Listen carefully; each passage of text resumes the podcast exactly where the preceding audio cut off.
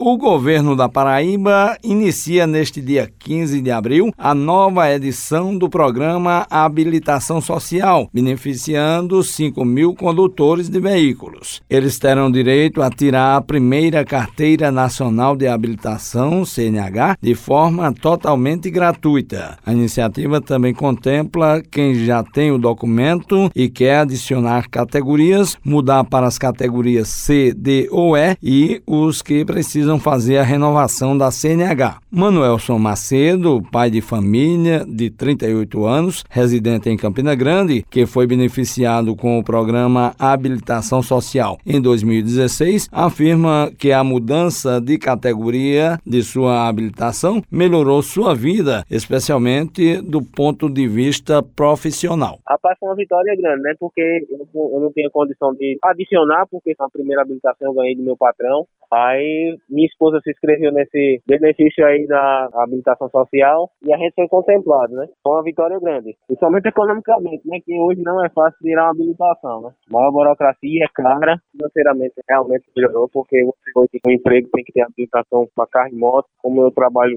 em outras funções, melhorou bastante. O habilitação social é feito em parceria da Secretaria de Estado do Desenvolvimento Social com o Detran. O secretário titular da pasta Tibério Limeira, afirma que os candidatos precisam atender a alguns critérios. Para se enquadrar no programa, basicamente a gente precisa se enquadrar no critério de, de renda, mostrar que necessita desse apoio do poder público para porque não consegue, com a sua própria renda, garantir o pagamento e o acesso à carteira nacional de habilitação. Ou seja, pessoas que têm, moram, convivem com família com renda per capita de até meio salário mínimo, beneficiários do Bolsa Família, egressos da rede estadual de ensino, egressos do sistema penitenciário, entre outros. A importância é exatamente garantir que essas pessoas tenham a legalidade necessária para se firmar nesse mercado de trabalho. Neste ano, os motociclistas também estão sendo incluídos. Este ano a gente está incluindo e priorizando. Mais de 70% das vagas dessa chamada da habilitação social está sendo destinada para os motociclistas,